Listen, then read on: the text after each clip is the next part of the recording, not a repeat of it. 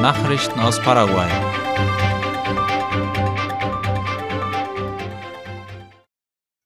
Die Regierung ernennt einen neuen stellvertretenden Minister für Industrie und Handel. Wie die Zeitungen ABC Color und Ultima Hora berichten, hat die Exekutive gestern Francisco Carlos Ruiz Díaz López zum neuen stellvertretenden Minister für Industrie und Handel ernannt.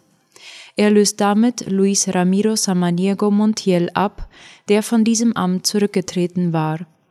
Der neue Vizeminister für Industrie und Handel ist Wirtschaftsexperte und Dozent an der Nationalen Universität von Asunción mit einem Masterabschluss, den er in Kolumbien absolviert hat, und einem Diplom für öffentlich-private Partnerschaften, das ihm in Mexiko ausgestellt wurde.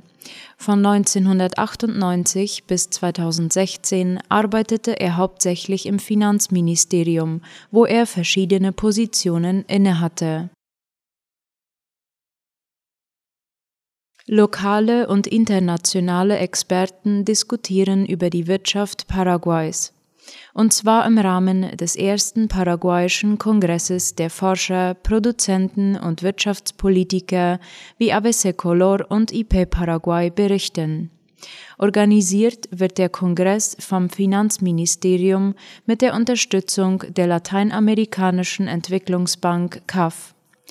Die Veranstaltung findet heute am Sitz des Instituts der paraguayischen Zentralbank WCP statt. Die Fachleute werden sich unter anderem mit folgenden Themen befassen. Geldpolitik, Wirtschaftswachstum in Paraguay, Chancen und Herausforderungen für Paraguay bei der Förderung eines dynamischeren und integrativen Wachstums, Steuerdruck, Staatsausgaben und Entwicklung.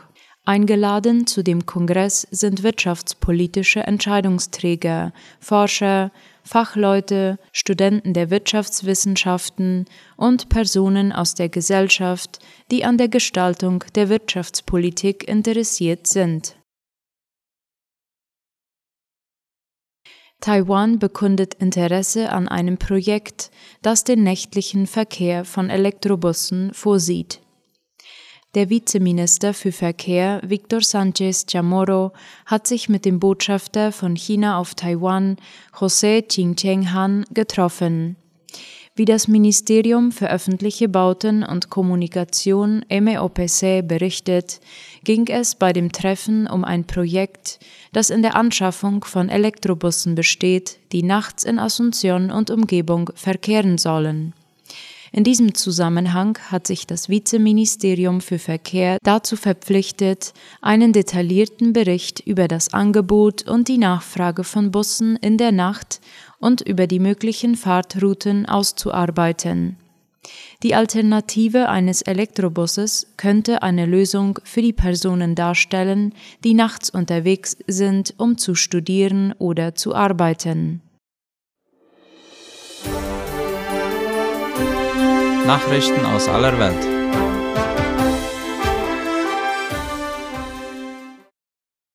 Russischer Diplomat quittiert den Dienst. Mit massiver Kritik am Kreml und am Krieg gegen die Ukraine hat ein erfahrener russischer Diplomat seinen Posten gekündigt und den diplomatischen Dienst verlassen, wie die Tagesschau schreibt.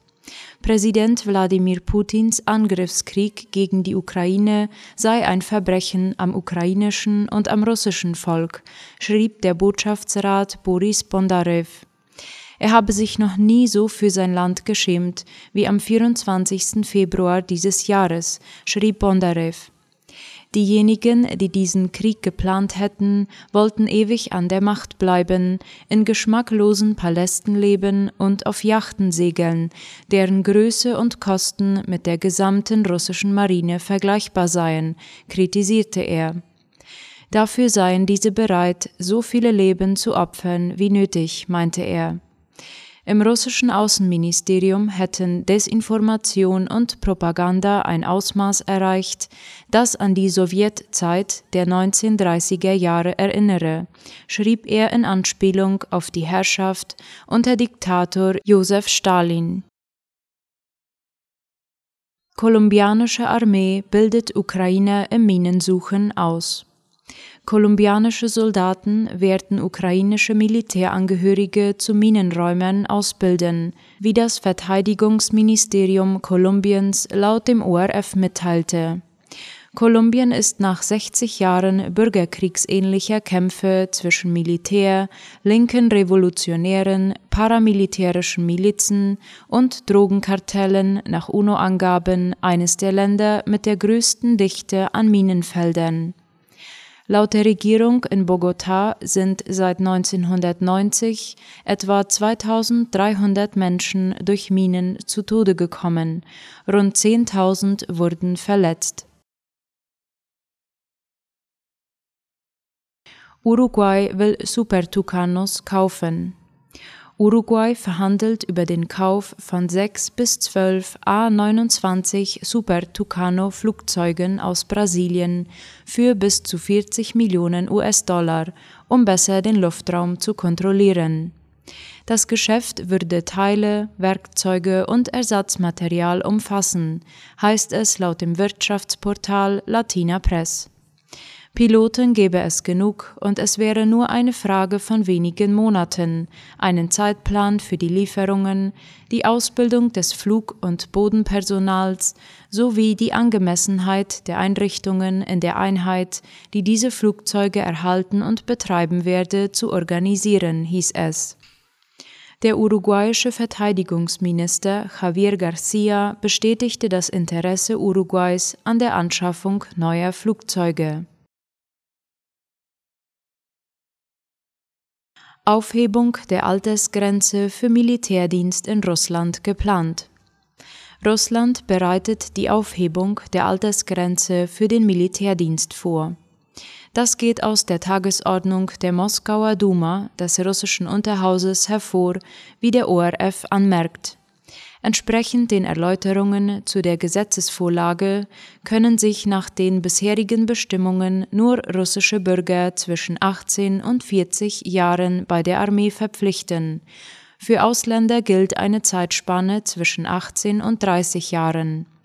Es sei jedoch für den Einsatz von Waffen mit hoher Präzision wichtig, hochspezialisierte Fachkräfte zur Armee zu holen, heißt es in den Erläuterungen weiter. Dabei ist offenbar daran gedacht, die Altersgrenze aufzuheben. Durch diese Maßnahme sollen Spezialisten in den Bereichen medizinische Unterstützung, Ingenieurswesen und Kommunikation gewonnen werden. Bei ihrer Offensive in der Ukraine hat die russische Armee schwere materielle und menschliche Verluste zu verzeichnen, auch wenn diese von Moskau nie beziffert wurden. Im April startete Russland den Frühjahrsausruf, dessen Ziel es ist, rund 134.500 junge Leute einzuziehen. Die Behörden erklärten allerdings, die Rekruten würden nicht an die Front beordert. Von der Leyen will russische Vermögenswerte nutzen. EU-Kommissionspräsidentin Ursula von der Leyen hat sich beim Weltwirtschaftsforum dafür ausgesprochen, für den Wiederaufbau der Ukraine auch beschlagnahmte russische Gelder zu nutzen. Es gehe darum, die Schäden, die Russland verursacht habe, zu beheben und die Zukunft der Ukraine nach den Wünschen ihrer Bürger zu gestalten, sagt sie laut dem ORF. Ziel der Weltgemeinschaft sollte laut von der Leyen eine Niederlage Russlands sein. Man werde alles dafür tun, um der Ukraine zu helfen, sich zu behaupten und die Zukunft wieder in ihre eigene Hand zu nehmen, sagte sie. Die Ukraine sei ein Teil der europäischen Familie und man habe es mit einem entscheidenden Moment für alle Demokratien auf der Welt zu tun, so von der Leyen abschließend. Mitglieder der Weltgesundheitsorganisation WHO wollen ein Abkommen zur besseren Bewältigung von Pandemien beschließen.